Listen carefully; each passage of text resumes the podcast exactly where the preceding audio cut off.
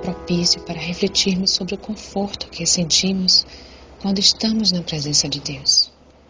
Olhando para o passado, aprendemos como o consolo do Senhor no sofrimento nos fortalece e aperfeiçoa para que possamos ser usados como instrumentos para aqueles que estão passando por situações difíceis ou até mesmo impossíveis aos olhos humanos.